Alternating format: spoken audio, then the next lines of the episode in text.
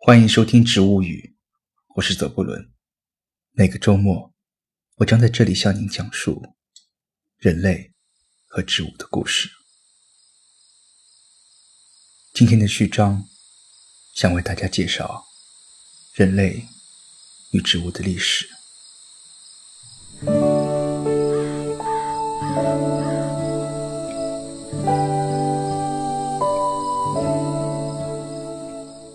人类发展的历史离不开对植物的研究和应用，衣食住行都有植物的踪影。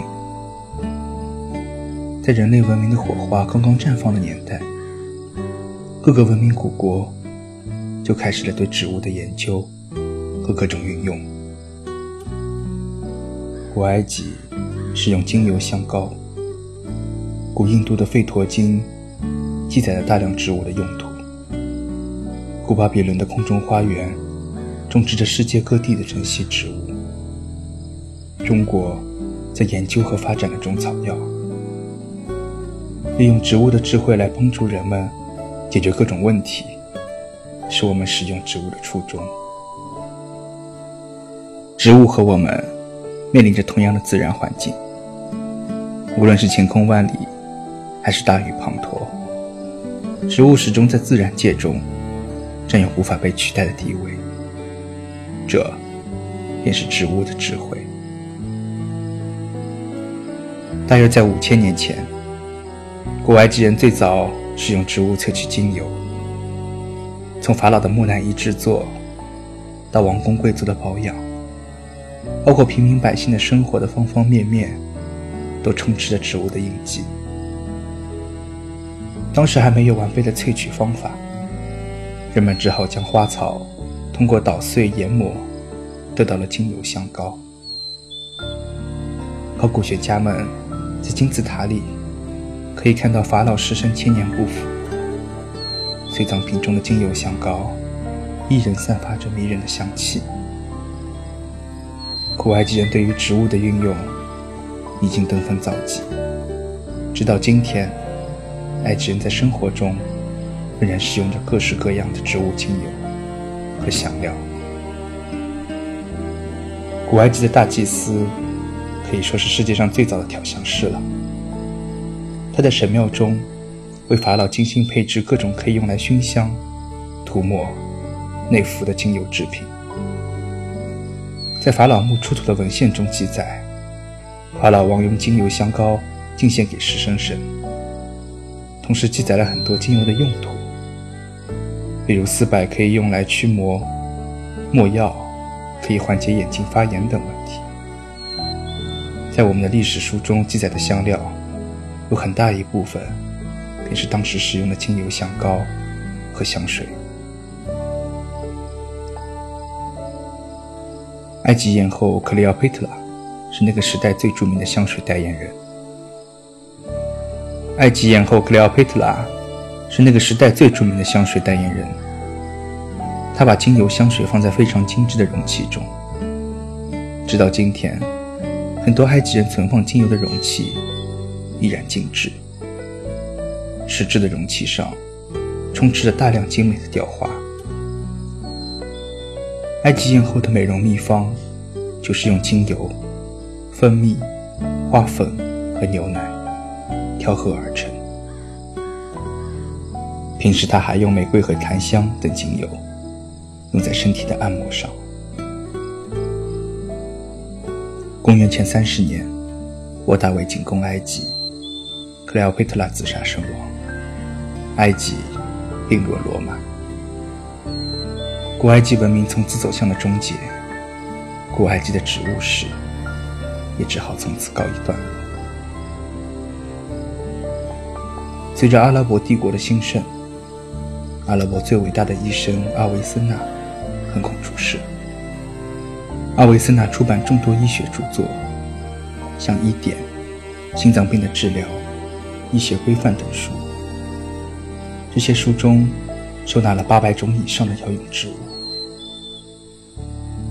一零一一年，阿维森纳将罗马人的蒸馏方法改良，成功的萃取了玫瑰精油。我们至今萃取精油的方法。都是阿维森纳改良后的传承衍生。阿拉伯人除了科学发明，其实更善于做生意。他们家发现的精油、油膏以及香水卖到世界各地，使人们对保健治疗的观念更为精进。当时著名的阿拉伯香水就是一种著名的精油。古印度人很早就将植物精油应用在医疗等方面。印度最早的医学典籍《吠陀经》是在大约公元前一千年由阿育吠陀所著，书中详细阐述了各种药材流传至今，如具有独特香氛、有助冥想、广泛用于宗教仪式的檀香。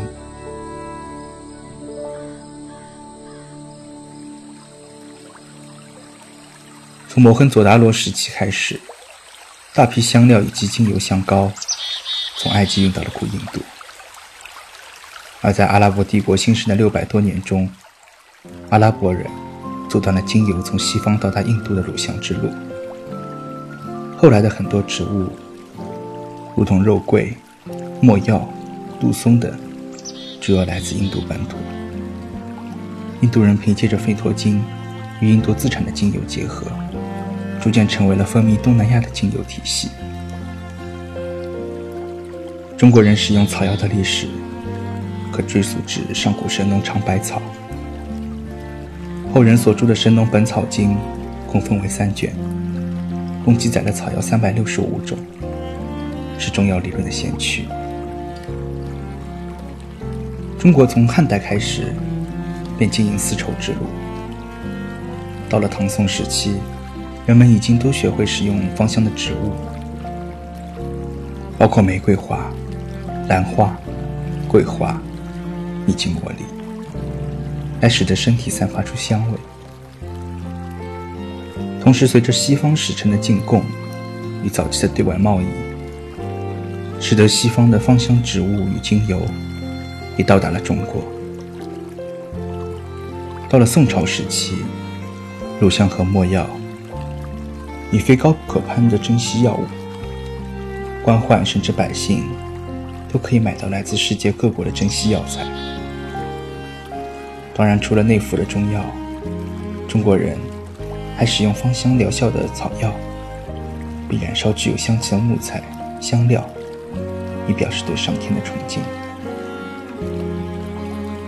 明朝李时珍编写《本草纲目》，共记载两千多种药用植物。将中国自古以来的植物体系与西方引进的药用植物做了最详尽的汇总，《本草纲目》奠定了中国古代医学的基础，也流传至西方。今天我们常用的一些白花油，还有各式的药油，也都含有大量的植物精华油的成分。古埃及文明的灭亡，并不意味着芳香疗法的毁灭。传承人除了阿拉伯人和印度人，还有欧洲人。在公元前一千年，芳香疗法就已经传播到了欧洲。在雅典瘟疫蔓延时，希波克拉底主张市民通过焚烧芳香物以防止瘟疫流行。当时的人就已经知道了植物具有杀菌的作用。而古希腊的德尔菲神殿，神职人员被称为预言者。他们为了与神交流，燃烧月桂树叶，让人们吸入烟雾，使精神达到了恍惚的状态。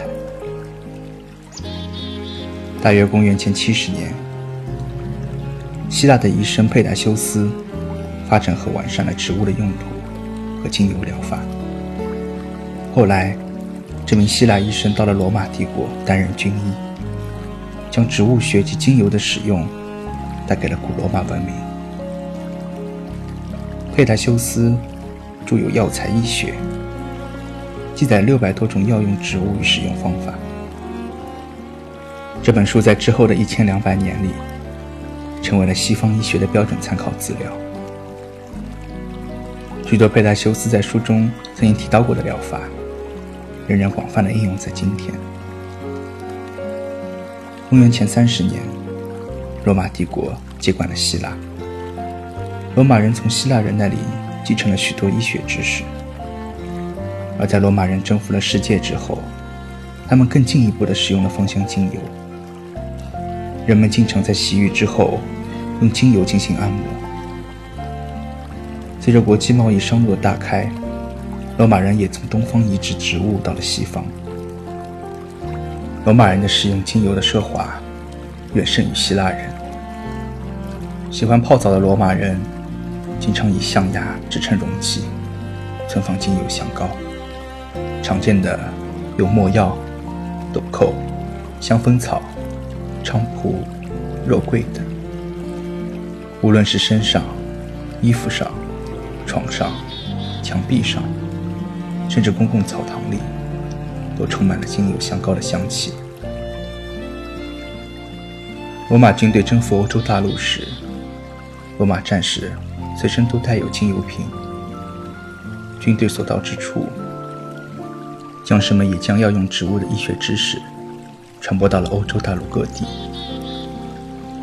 罗马战士随身的精油瓶中常备的有被称为“帝王之草”的罗勒，用于杀菌的百里香、罗马洋甘菊，还有帮助伤口修复的没药等精油。现在我们看到的影视作品还有游戏中那些所谓的魔药和炼金术。大概就是以当时对精油的使用为原型的。十四世纪，黑死病席卷了欧洲。当时盛传在身上佩戴香草是杀菌、消毒、防止感染的正确方法。众多的病人也是通过牛治才能得以痊愈。更多的人通过在街道上焚烧杜松、乳香等香料。得以免疫。至今，在希腊还有保加利亚，还流传着各种精油帮助人们避免瘟疫的传说。十六世纪开始，欧洲各个芳香学派已经由种植基地为中心，在欧洲全面发展。最有名的，就是一五二七年贝肯氏出版社出版的《贝肯氏的草药集》。十六世纪。所罗门所写的药方大全。到了十七世纪，是英国草药师的黄金时代。当时出了几位大师：卡尔培波、帕金森、杰拉德等。他们留下来的草药知识，对现代芳香疗法有莫大的帮助。十八世纪的医疗仍然使用着精油，但是物流并不发达。很多原产地种植萃取的植物精油无法运达世界各地的医院，